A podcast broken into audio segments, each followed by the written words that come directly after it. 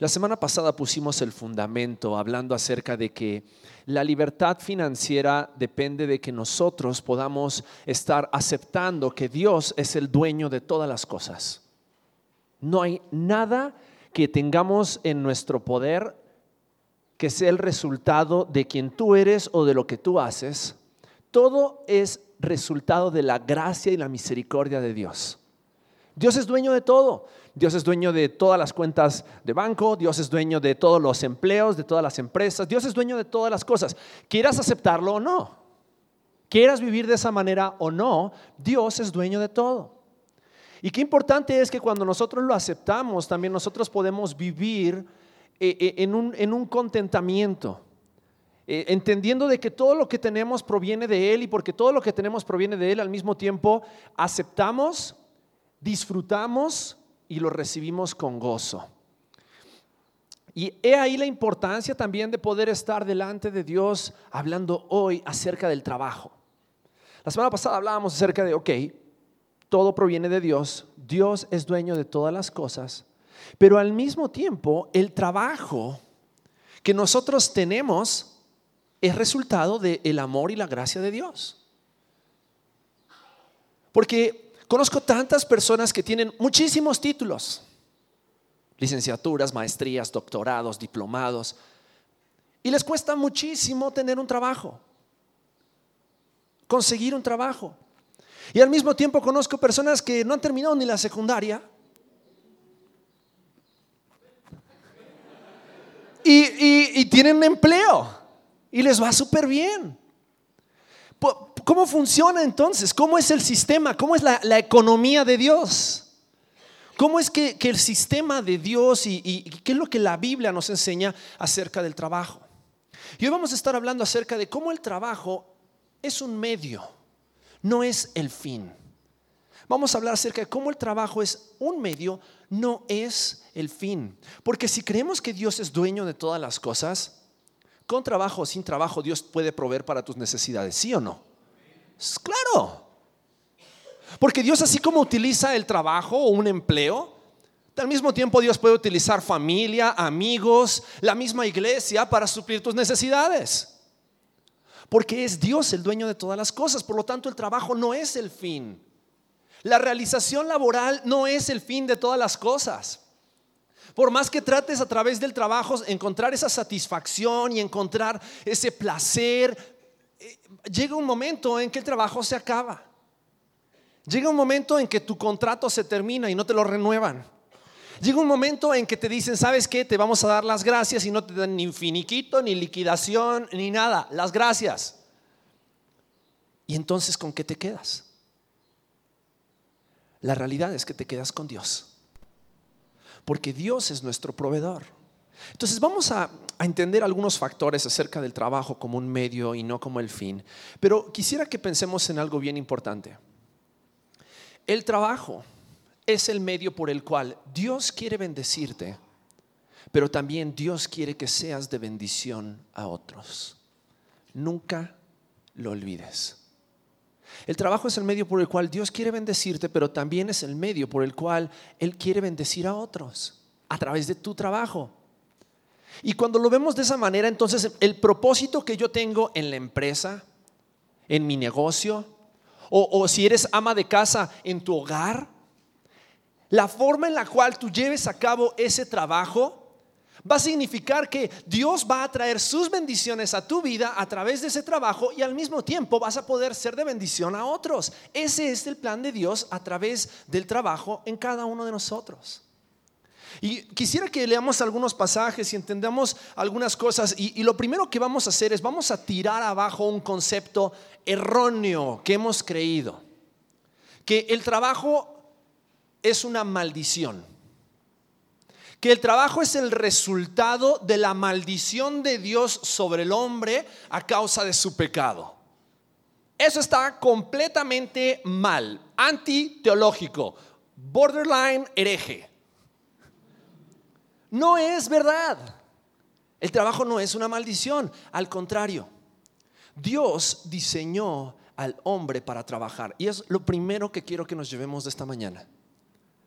Dios diseñó al hombre y a la mujer para trabajar. Dios tenía planeado que tú y yo trabajáramos antes de que hubiésemos pecado. Por lo tanto, el trabajo no es resultado del pecado. ¿Cuántas veces te levantaste temprano en la mañana y pensaste, si no hubiese sido por Eva que le dio de comer el fruto prohibido a Adán, hoy no me tendría que levantar a trabajar? No es verdad. Fíjate lo que dice Génesis capítulo 2, versículo 15. Después de que Dios crea a Adán, dice, tomó pues Jehová Dios al hombre, a Adán, el primer hombre, y lo puso en el huerto de Edén, donde todo era perfecto, para que lo labrara y lo guardase. Y encontramos el primer empleo de la Biblia. ¿Y quién era el empleado? ¿Quién? Adán. ¿Y quién era el empleador? Es Dios el que siempre va a ocuparse de proveerle de un empleo al hombre. Porque es Dios quien a través de nuestros empleos suple nuestras necesidades. Es interesante que Adán tenía que labrar el huerto.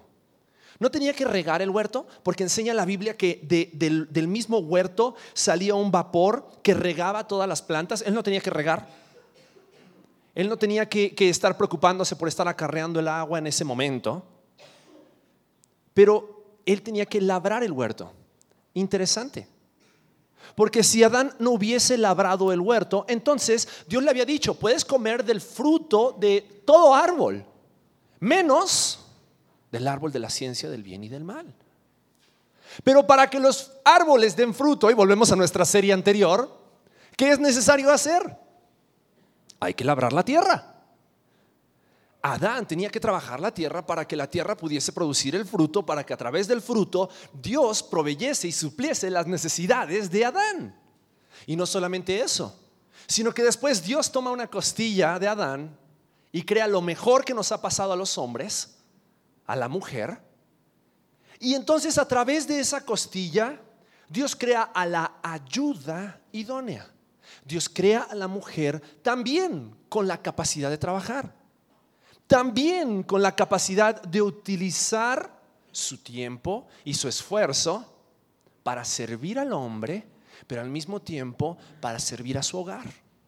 Y entonces Dios le da empleo a Adán, labra la tierra, Dios le da empleo a Eva, cocínale a Adán lo que él saca de la tierra, y entonces vemos cómo Dios se ocupa de suplir las necesidades del hombre. Dios te creó a ti y me creó a mí con la capacidad de trabajar, con el propósito de trabajar para que a través de nuestro trabajo Él pueda bendecir y suplir nuestras necesidades. Ahora, el trabajo no lo es todo. Estamos diciendo que el trabajo es un medio, no es el fin. Por lo tanto, necesitamos entender Génesis capítulo 3, versículo 17 al 19. Un capítulo más adelante en el libro de Génesis. Después de que Adán y Eva pecaron, interesante, dice, y al hombre dijo, por cuanto obedeciste a la voz de tu mujer, que algo de culpa tienen las mujeres, y comiste del árbol de que te mandé diciendo, no comerás de él, maldita será la tierra por tu causa. Y con dolor comerás de ella todos los días de tu vida. Espinos y cardos te producirá y comerás plantas del campo. Ahora, ¿qué fue lo que tuvo que hacer Adán después del pecado? Tuvo que hacer lo mismo, tuvo que seguir trabajando el campo. Sin embargo, ¿qué era la maldición? ¿Qué ahora le iba a costar? Más trabajo. Porque dice que el campo, la tierra, iba a producir espinos y cardos. Y ahora no solamente tenía que labrar la tierra, sino que tenía que cuidar la tierra de los espinos y de los cardos. Más trabajo. Pero fíjate cómo continúa diciendo, con el sudor de tu rostro comerás el pan hasta que vuelvas a la tierra, porque de ella fuiste tomado, pues polvo eres y al polvo volverás. Y trabajaremos hasta el último día de nuestras vidas. No como una maldición, sino como la bendición de Dios para suplir cada una de nuestras necesidades. Ahora, como hombres y como mujeres, muchas veces hemos malinterpretado el hecho del trabajo. Porque hemos caído en el error de pensar, ah, ok, entonces, si voy a trabajar para vivir, entonces me voy a romper el lomo trabajando para vivir bien. Y entonces el trabajo muchas veces se ha convertido en el Dios de nuestras vidas, en lugar de que el Dios de nuestras vidas sea el que provea para nuestro trabajo, nosotros creemos que a través de nuestro trabajo suplimos cada una de nuestras necesidades. Y al caer en ese error, muchas veces nos convertimos en trabajólicos o vivimos ansiosos acerca del trabajo que tenemos o que no tenemos. Nos desesperamos porque nos gustaría tener un mejor trabajo que pague mejor dinero para poder tener una mejor casa, para poder tener un mejor carro, para poder darle una mejor vida a mis hijos. Y entonces el trabajo se convierte en un afán y en una prioridad en nuestras vidas, cuando en realidad Dios primero crea al hombre, después crea a la mujer, para que ellos puedan estar juntos y puedan disfrutar de la comunión el uno con el otro y puedan disfrutar la comunión con Dios. Y el trabajo que Dios les da era meramente para suplir sus necesidades. Ese era el propósito por el cual Dios proveyó del trabajo, para bendecirlos, no para maldecirlos. Maldición se convierte el trabajo cuando el trabajo te quita tiempo con tu familia y tiempo con Dios. Pero eso no es culpa de Dios. ¿Eso de quién es culpa?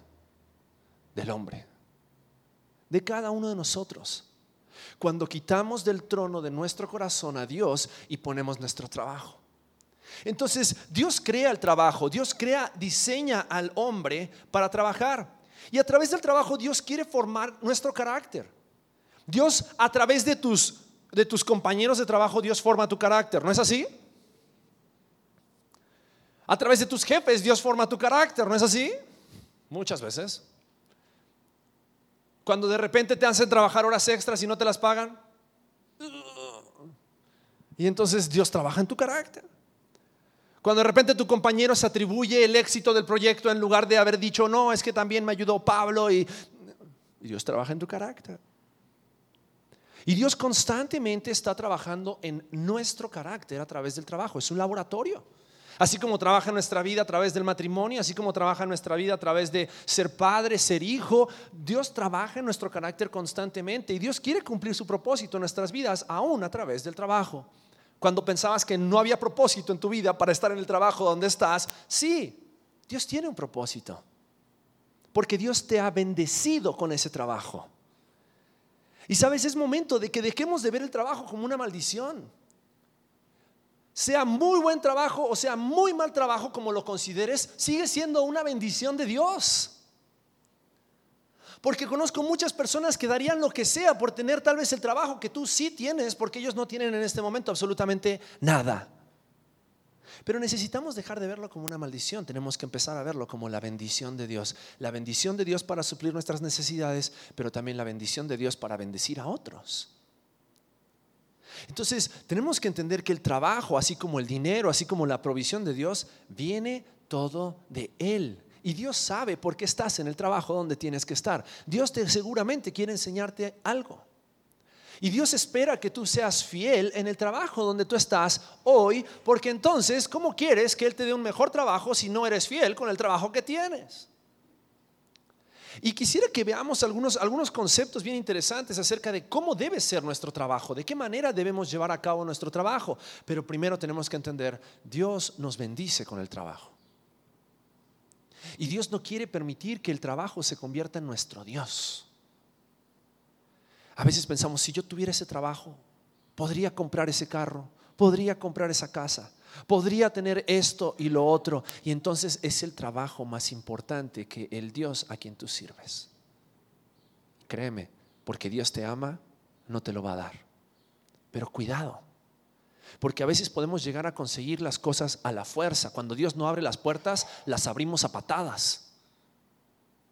Y a veces aún podemos encontrarnos con las consecuencias de nuestras malas decisiones.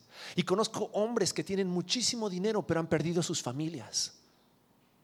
Conozco hombres que tienen altas presidencias en empresas, pero que se han olvidado de Dios y que han perdido el gozo de realmente entender que el trabajo es solo un medio, no es el fin. Entonces, lo primero que debemos aceptar en esta mañana es que Dios diseñó al hombre, a cada uno de nosotros, para trabajar. Dios tenía planeado que tú trabajes. Por lo mismo, Dios tiene planeado cuál es el mejor trabajo para ti. Dios lo sabe. Dios lo sabe. Si en este momento estás sin trabajo, no te desesperes. Dios sabe que necesitas trabajo. Confía en Él. Porque Él tanto te diseñó para el trabajo como Él ya tiene planeado el mejor trabajo para tu vida. Porque Él a través de ese trabajo quiere formar tu carácter. Pero no solamente eso, en segundo lugar, Dios bendice el trabajo del hombre. Dios bendice el esfuerzo de tus manos. ¿Y cómo vemos eso? Bueno, en primer lugar, Dios, Dios, Dios da habilidades y talentos. Hay algunos que son muy buenos con, con la pala, ¿no? Trabajando con sus manos. Hay otros que son muy buenos haciendo ejercicio. ¿no? En, en, en, en el servicio pasado teníamos aquí una persona que tiene CrossFit, ¿no? Y eres muy bueno haciendo ejercicio. Y qué bueno, Dios lo bendice a través de sus habilidades, a través de sus talentos. Hay algunos que son muy buenos haciendo negocios, hay algunos que son muy buenos con su oratoria, hay algunos que son muy buenos amando y cuidando a otros. Y Dios bendice a través de tus habilidades y a través de tus talentos. Y tenemos que entender que Dios te ha capacitado para suplir una parte dentro del plan global que Dios tiene para ti, para tu familia y para las personas que están a tu alrededor. Dios te da habilidades, Dios te da talentos, pero también Dios da el éxito. Génesis capítulo 39, versículos 2 y 3 nos cuenta la historia de un hombre que se llamaba José. ¿Alguna vez han escuchado la historia de José el soñador? José había recibido un sueño donde él había visto de que él, sus hermanos, se iban a postrar delante de él y le iban a reconocer y tal vez a sus hermanos no les pareció muy gracioso escuchar esa historia, ese sueño. Fue así como que, ¿quién te crees? Y lo vendieron como un esclavo a Egipto. Y como esclavo en Egipto, él trabajó en la casa de un hombre muy rico que se llamaba Potifar. Interesante lo que dice acerca de José la Biblia, porque dice que él siendo un esclavo, mira lo que dice versículo 2, mas Jehová estaba con José y fue varón que próspero, un esclavo próspero. Y estaba en la casa de su amo, el egipcio. Y vio su amo que Jehová estaba con él y que todo lo que él hacía, Jehová lo hacía prosperar en su mano. ¿Qué mano de Midas ni qué mano de Midas? La mano de Jehová estaba sobre José y José hacía que todo lo que él tocaba prosperaba. Increíble. ¿Pero por qué? Porque Dios estaba con José. Es Dios el que le da el éxito al hombre y a través de eso lo bendice en medio de su trabajo. ¿Y cuántas veces hemos tratado de adular a nuestros jefes? ¿Cuántas veces hemos tratado de, de ganarnos a través de favores? Hablamos en la semana. ¿Cuántas veces has tratado de sobornar al de compras? Con tal de obtener algo mejor con tal de, obtener una mejor posición, un mejor dinero, un mejor trabajo. Cuando es Dios el que da el éxito, es Dios el que bendice, porque cuando Dios está contigo, el dador de trabajo, el proveedor de las cosas, Él ve tu corazón y Él ve las intenciones con las cuales haces las cosas. Y Él hace prosperar a aquellos que son fieles. Qué interesante que José no esperó hasta que él estuviese en la gloria para entonces servir a Dios y ser fiel en su trabajo. Él aún siendo esclavo dijo, bueno, si Dios me tiene aquí como esclavo en casa de Potifar, voy a hacer lo que tengo que hacer. De ahí hubo una situación donde la esposa de Potifar quiso ahí hacerse la viva con José y José dijo, no, yo no, y entonces huyó y la esposa de Potifar le dijo a Potifar, no, que José quiso abusar de mí, que no sé qué, y que... Y entonces José termina en la prisión. Y dice la Biblia que José halló gracia ante los ojos del encargado de la cárcel, porque Dios estaba con José. Porque José, el lugar donde Dios le ponía, Dios lo prosperaba. Y la pregunta es esta, en tu trabajo, ¿eres un faro de luz y las demás personas pueden ver la prosperidad y la bendición de Dios en tu vida? O te conocen por ser el que más se queja porque tu cubículo es el más pequeño. O porque no tienes el trabajo que te gustaría tener, o porque no tienes el salario que te gustaría tener. Pero créeme, Dios te ha puesto en ese lugar con un propósito. Y Dios quiere formar tu carácter y Dios quiere formar aún el carácter de las personas a tu alrededor a través de ese empleo. Sea el que sea, estés donde estés, siempre y cuando sea honesto, ¿verdad? Dios te va a usar. Y Dios quiere bendecirte y bendecir a las demás personas. ¿Por qué? Porque la bendición de Dios a través del trabajo no es solamente económica. Dios a través del éxito y de la prosperidad y de la bendición que Él quiere atraer a tu vida en el lugar donde tú estás, Él quiere manifestarse y dar a conocer a Cristo a través de ti.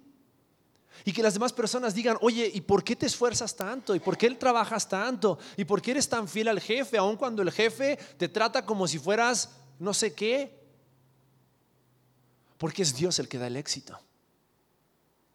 Porque es Dios el que exalta y Dios controla el futuro. Mira lo que dice Salmo 75, versículos 6 y 7. Salmo 75, versículos 6 y 7 dice, porque ni de oriente, ni de occidente, ni del desierto viene el enaltecimiento, mas Dios es el juez, a este humilla y a aquel enaltece. ¿Quién? Dios. Dios. Dios sabe lo que es mejor para ti. Tal vez Dios sabe que ese trabajo no es bueno para ti o que ese ascenso no es bueno para ti. Leía acerca de, de la historia de un hombre que comenzó trabajando en una empresa como un empleado cualquiera y de repente le ofrecieron un ascenso y después le ofrecieron una gerencia y después le ofrecieron una vicepresidencia, pero en medio de todo eso él nunca consultó a Dios. Y él veía la, simplemente los ascensos y la prosperidad como, como algo que tal vez provenía de Dios, pero cuando se dio cuenta de que todo eso lo estaba alejando de su familia y lo estaba alejando de Dios, se dio cuenta que era él el que estaba persiguiendo las cosas en lugar de Dios bendiciendo y prosperando su camino. Y tenemos que tener muchísimo cuidado porque, porque si queremos ver realmente la libertad financiera en nuestras vidas, no solamente tenemos que aceptar que todo es de Dios y que el trabajo proviene de Dios, sino que tenemos que ser muy sabios en identificar las oportunidades de Dios, pero también los tropiezos del enemigo. ¿Por qué? Porque aquel que va a querer destruir tu matrimonio, destruir tu familia, destruir tu relación con Dios, muchas veces se va a disfrazar detrás de un ascenso se va a disfrazar detrás de un trato chueco. Se va a disfrazar detrás de encubrir el pecado o encubrir algo con tal de que, hey, tú callado, yo me voy a encargar de que tú siempre tengas lo que necesitas.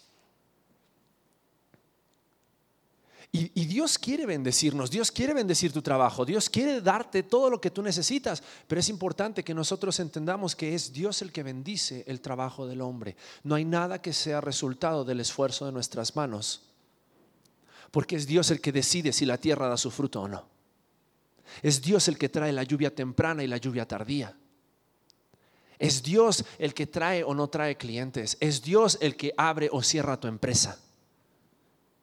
Es Dios el que tiene el corazón de tu jefe en sus manos, decíamos la semana pasada. Entonces mejor estar al tiro con Dios que estar al tiro con el jefe. Porque Dios es jefe.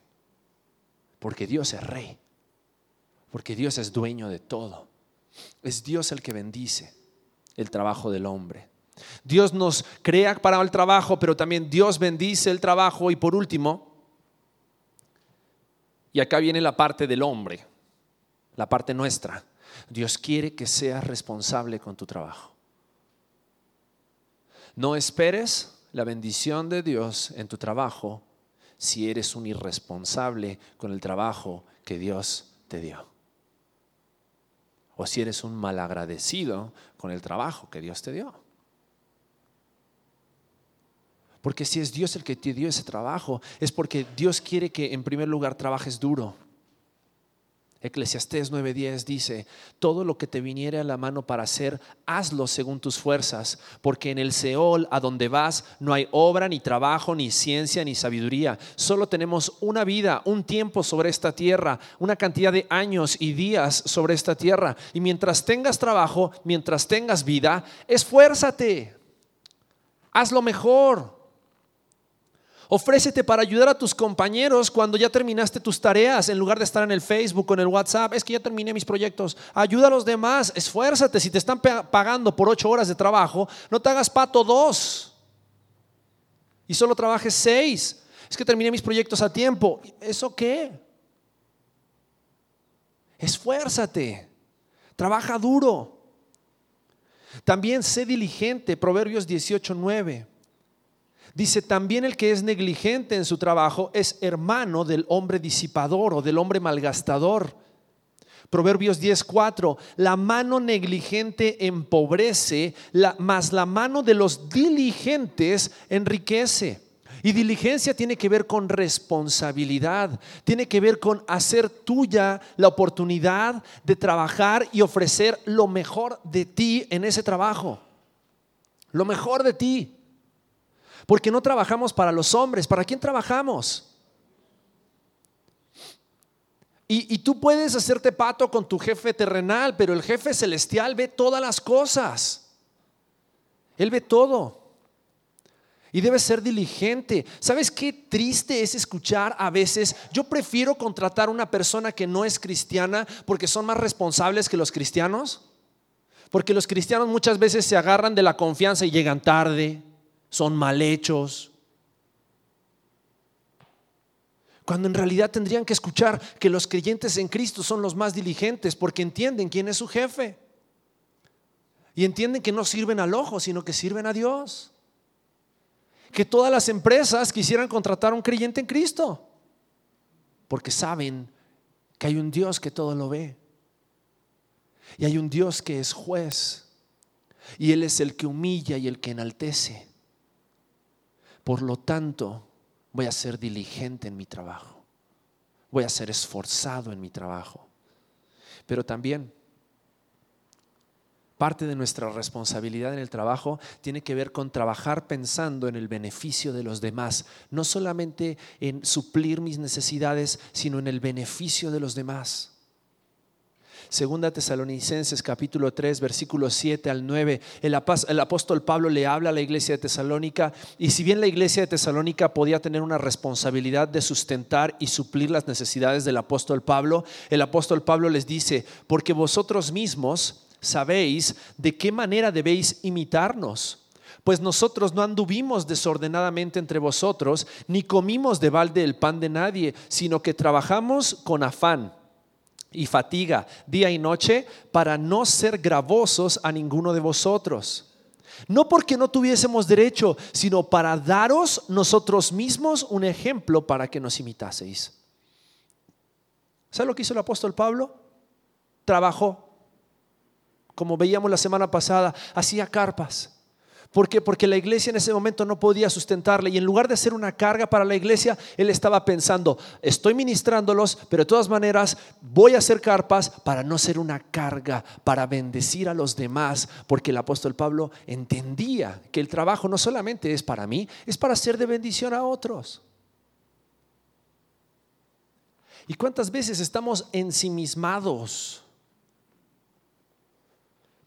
Somos egoístas y pensamos solamente en nosotros y en el beneficio que vamos a obtener la próxima quincena o el próximo bono o el próximo aguinaldo o la próxima, en lugar de pensar, esto me lo está dando Dios no solamente para mí, sino para hacer de bendición a otros. Y, y cuando empezamos a tomar esa perspectiva divina, Entendemos mucho más Hechos capítulo 2, capítulo 3, capítulo 4, cuando decía que tenían todas las cosas en común y veían los unos por los otros por las necesidades. Ahora, algunos no fueron diligentes y como escuchaban que Jesús venía pronto, vendieron todas sus cosas. Y entonces por eso el apóstol Pablo en 2 Tesalonicenses decía, hey, Cristo todavía no vino, Cristo todavía, quién sabe cuándo va a venir, entonces pónganse a chambear. Por eso les dice el que no trabaja, que no coma. Porque algunos decían, estoy esperando la venida del Señor. Sigo esperando la venida del Señor. Y los que trabajan, que nos mantengan a los que estamos esperando la venida del Señor. No, pues ¿qué pasó? Entonces el apóstol Pablo veía esa necesidad y trabajó no solamente para su beneficio, sino para el beneficio de los hermanos, para el beneficio de la iglesia, para el beneficio de su prójimo. Un cuarto consejo acerca de la responsabilidad en su trabajo, mantén las prioridades en orden. Mateo 6:33 dice, buscad primeramente el reino de Dios y su justicia y todas estas cosas os serán añadidas. Si tus prioridades están en orden, si Dios es el primer lugar, entonces tu familia va a tener el lugar que se merece en tu corazón, en tu tiempo, en tu hogar. Y entonces después el trabajo va a tomar su lugar el medio, no el fin. El medio, no el fin. Entiendo que hay necesidad. Entiendo que hay necesidad y entiendo que estamos viviendo en tiempos donde a lo mejor los salarios no eran lo que eran y donde a lo mejor el hombre y la mujer tienen que trabajar en la casa y si Dios te provee a ti y a tu esposa un trabajo para suplir sus necesidades, gloria a Dios. Pero qué triste es cuando hombre y mujer trabajan y descuidan a sus hijos a causa del amor al dinero. Qué triste. Porque no hay necesidad, sin embargo es, es el amor al dinero en lugar del amor a sus hijos y el amor a su familia. Es importante que entendamos este concepto porque las prioridades fácilmente se pueden cambiar de orden. Y fácilmente te puedes encontrar poniendo tu trabajo por encima del tiempo con tus hijos, por encima del tiempo con tu esposa. Y va a llegar el momento de tu vida que el trabajo se termine. Y si tú no tuviste una buena relación con tu esposa, con el trabajo muchas veces también se termina la relación familiar. Cuando en realidad no tendría que ser así. Cuando en realidad la que te diga, gordo, no importa, vamos a ver cómo salimos adelante, tendría que ser tu esposa. Pero cuando hiciste de tu trabajo tu Dios, ¿cuántos matrimonios se rompen y se destruyen a causa del dinero? Porque dicen, no, cuando el dinero se acaba, el amor sale por la ventana. Entonces, mantengamos las prioridades en orden. Dios está en primer lugar, mi familia y después el trabajo. Porque entonces podemos confiar en que Dios va a suplir todas nuestras necesidades, el reino de Dios y su justicia, y entonces todas las demás cosas os serán añadidas. Y por último, Dios quiere que seas responsable con, con tu trabajo, por lo tanto, descansa y agradece a Dios por el trabajo y por su provisión descansa. ¿Sabes por qué Dios creó el día de descanso? El sabbat. Para que los hombres, para que su pueblo pudiese tomarse un tiempo para reflexionar y adorar a Dios por lo bueno que había sido Dios en sus vidas. Dios descansó al séptimo día. Y Dios al pueblo de Israel le enseñó acerca de guardar el sabbat, guardar el día sagrado, el día dedicado a Jehová. Y era un tiempo de reconocimiento, de alabanza, de familia, para poder agradecerle a Dios. Dios quiere que descansemos y que el descanso se convierta en una oportunidad de reflexionar y adorarle a Él. Mira lo que dice Éxodo 34, 21. Seis días trabajarás, mas en el séptimo día descansarás aún en la arada y en la siega descansarás. Fíjate, aun cuando tal vez el ingreso dependa de que trabajes el séptimo día, ¿qué dice Dios? Descansa. Porque no dependes de esa arada o de esa siega, ¿de quién dependes? Y si dependes de Dios, entonces dedícale el tiempo a Dios que Dios se merece. Dedícaselo. Dedícale el tiempo a tu familia, dedícale el tiempo a Dios, dedica tiempo a descansar. A algunos nos cuesta mucho descansar y yo confieso que a mí me cuesta. Me cuesta. Siento que tengo que estar haciendo algo para ser productivo y si no, soy, me siento mal. Sin embargo, Dios dice, hey, tranquilo, descansa. No porque trabajes más, vas a recibir más bendición. Mis bendiciones para ti son las que son. Tranquilo, tranquilo.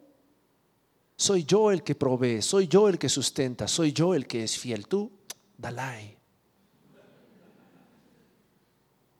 Dalai. Descansa, relájate. Ya cerrando. ¿Cómo se ve esto de manera práctica en nuestras vidas entonces? Bueno, lo que tienes para hacer a tu mano, hazlo. el trabajo que Dios te ha dado, recíbelo como una bendición de Dios. Esfuérzate. Entrégate a hacer lo mejor que puedas ese trabajo que Dios te ha dado. Sea lo que sea que Dios te dé, esfuérzate porque es la bendición de Dios para tu vida. Busca un trabajo que te permita honrar a Dios, servir a tu familia y suplir tus necesidades en ese orden. Honrar a Dios, servir a tu familia y suplir tus necesidades. Llega a tiempo. Sé puntual. Sé diligente. Sé esforzado. Sé responsable. Piensa en los demás antes que en ti mismo.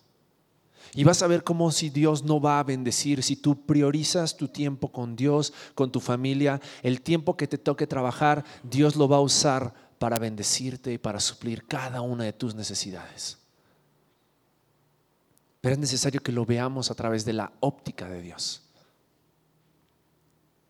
Dios al final de los días de José lo puso como el segundo de Faraón y administró todas sus riquezas. Pero Dios no limitó el impacto que tuvo José solamente para con los egipcios, sino que llegó un día en que los hermanos de José vinieron y se postraron delante de José. Porque Dios exaltó a José a causa de su fidelidad, a causa de que él fue fiel en aquello que José tenía que hacer en su momento. Cuando fue esclavo de Potifar, hizo lo mejor por su amo.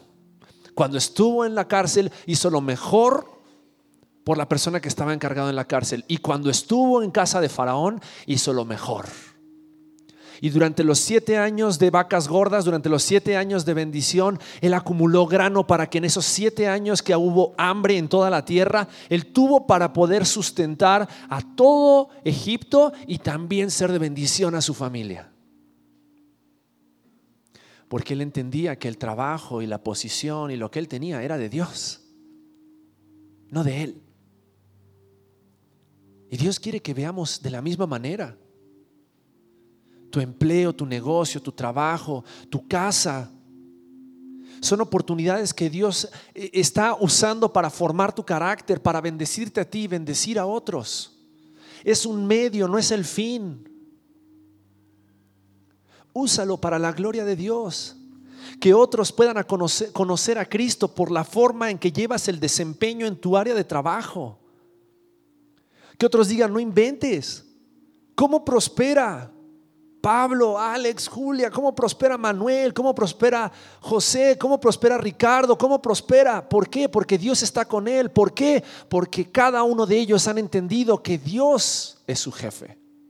Y Dios les ha dado el trabajo para cumplir su propósito y formarles en sus vidas y ser de bendición a otros. Hazlo lo mejor que puedas. Y vas a ver si no Dios va a comenzar a utilizar eso para traer la libertad financiera que tú necesitas. Abraza la oportunidad que Dios te está dando de bendecirte y de bendecir a otros.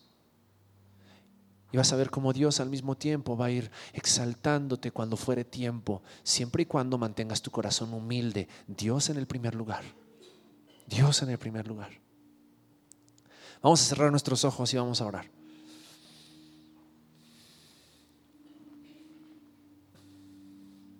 La Biblia dice, todo lo que hagáis sea de palabra o de hecho, hacedlo para la gloria de Dios.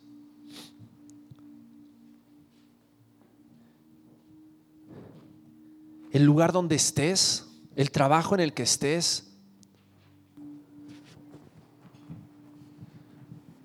ya sea construyendo muros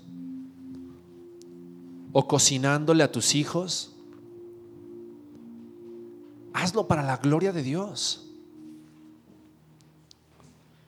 Porque Dios quiere bendecirte a ti y bendecir a los demás a través de el esfuerzo y la dedicación y la diligencia y la responsabilidad que tú pongas en ese trabajo.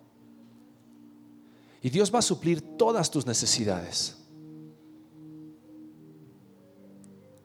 Todas. Esfuérzate. Recíbelo de parte de Dios.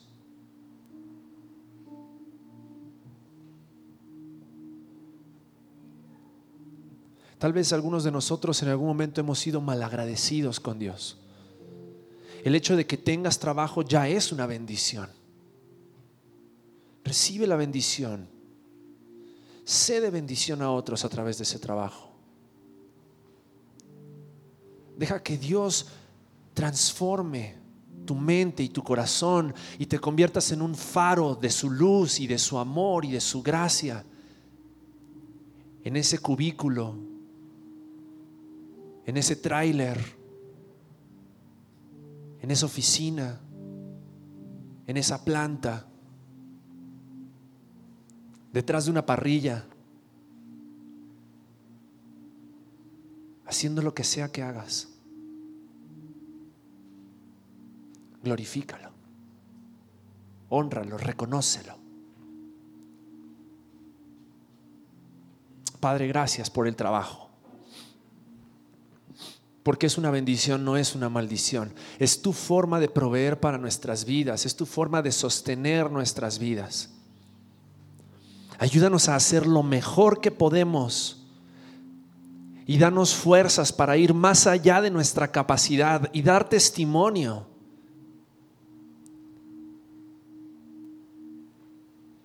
de que no servimos al hombre, no servimos al ojo, te servimos a ti, Dios a través de cada uno de nuestros empleos. Te pido por cada uno de nosotros, Dios, ayúdanos a ver las cosas desde tu perspectiva, para que entonces cuando vemos eh, eh, esa provisión tuya podamos estar haciéndolo y usándolo y, y aprovechándolo, Señor, para tu gloria y para tu honra. Dios, también te pido por aquellos que en este momento no tienen trabajo. Te ruego, Señor, que tú puedas estar aún en medio de este tiempo de espera, formando su carácter, Padre, y que ellos puedan ser pacientes, esperar en ti, depender en ti, porque tú eres el Señor del trabajo. Tú eres el dueño de todas las cosas. Y si de alguna manera, Dios, tú quieres no solamente utilizar el trabajo, sino utilizarnos a nosotros para hacer de bendición a nuestro hermano que está pasando en necesidad, Dios, úsanos, úsanos. Porque solamente tú eres digno. Y solamente para ti vivimos y solamente para ti trabajamos, Señor. Porque queremos, Dios, experimentar tu libertad, queremos experimentar tu plan. Ayúdanos a ver las cosas desde tu perspectiva, desde tu óptica. Oramos por esto en el nombre de Cristo Jesús. Amén.